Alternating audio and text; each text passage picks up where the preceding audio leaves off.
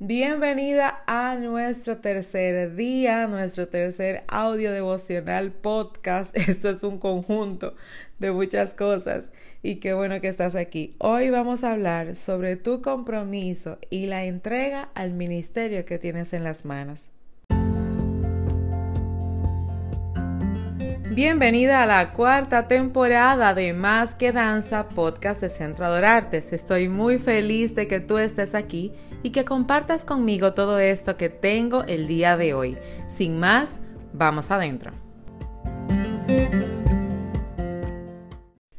Bienvenida a este día y si escuchas mi podcast personal, hoy cabe decir miércoles que te quiero miércoles. Yo amo este día porque además de que sale mi podcast personal, también yo escribo una carta donde comparto todas las cosas que no publico en mis redes sociales y siempre son mensajes alentadores, así que si quieres ser parte puedes ir a mi Instagram arroba y entonces allí vas al link de mi biografía y te suscribes a mi carta. De todas formas, creo que se los voy a colocar también en el grupo de Facebook para que si quieren ser parte lo tengas allí cerquitita ya. El día de hoy vamos a hablar sobre compromiso y entrega. Dos palabras que son imprescindibles en la vida de un ministro y que sobre todas las cosas es necesario que puedas tú articular en bien estas dos, sobre todo de la mejor manera y en el mejor tiempo. ¿Qué es un compromiso? Es la disposición de ser o hacer algo de acuerdo a pautas establecidas.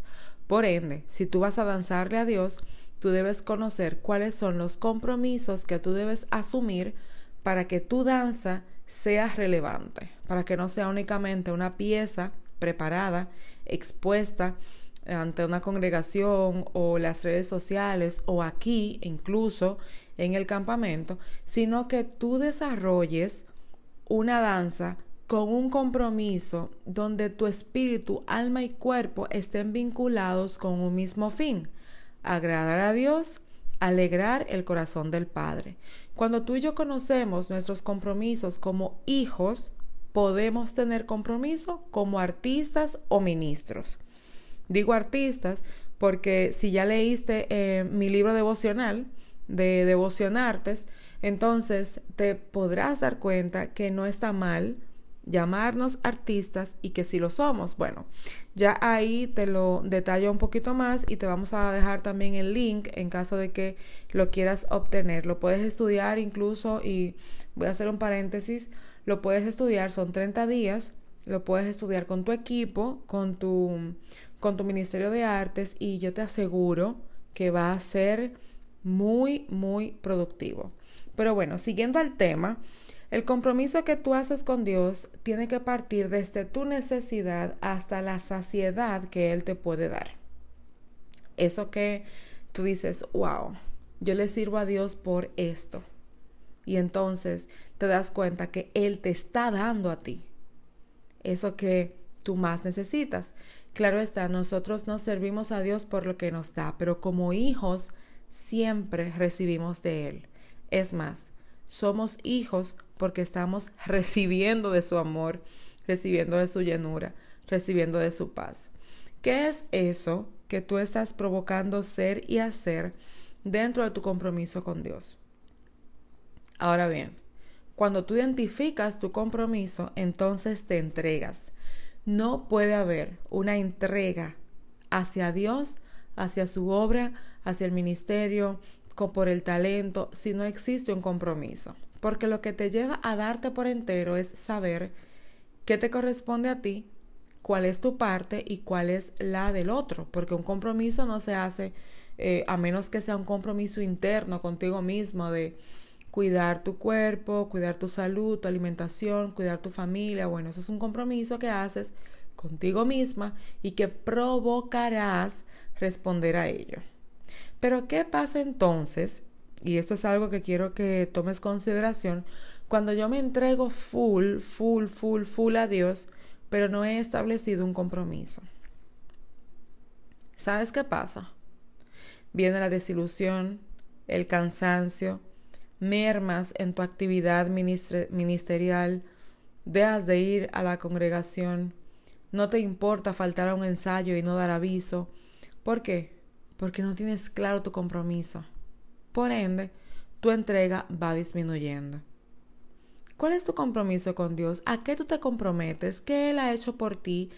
¿Qué Él sigue haciendo? ¿Cuál es su respuesta hacia tu vida por la cual tú continúas siendo ministro? ¿Qué es lo que Él ha hecho como padre, como hermano en el caso de Jesús? ¿Cuál es la comunión que tienes con el Espíritu Santo?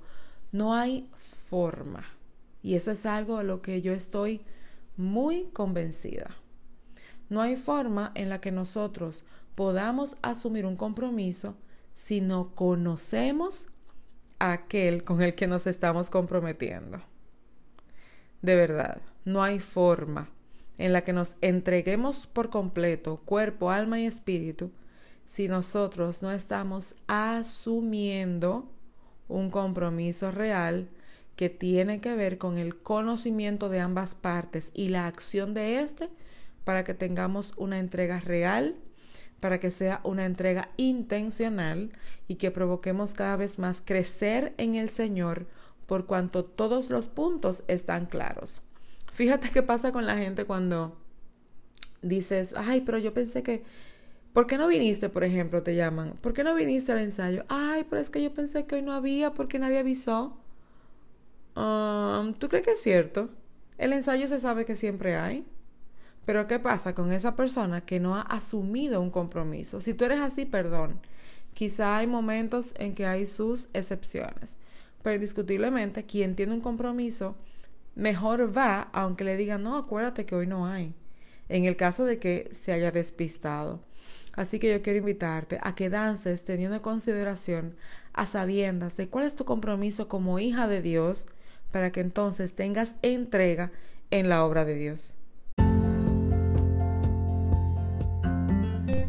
Hemos finalizado nuestro encuentro el día de hoy, sin embargo yo te animo a que estés súper pendiente la próxima semana, que tenemos obviamente un nuevo episodio, pero también recuerda que nos vemos en las redes sociales diariamente, Instagram Centro Adorartes y en nuestra página web www.centroadorartes.com. No olvides además pasar dentro de la misma página por nuestra pestaña de membresías donde podrás ser parte de cada uno de nuestros programas y enterarte de primera instancia sobre todo lo nuevo que tenemos para ti. Dios te bendiga.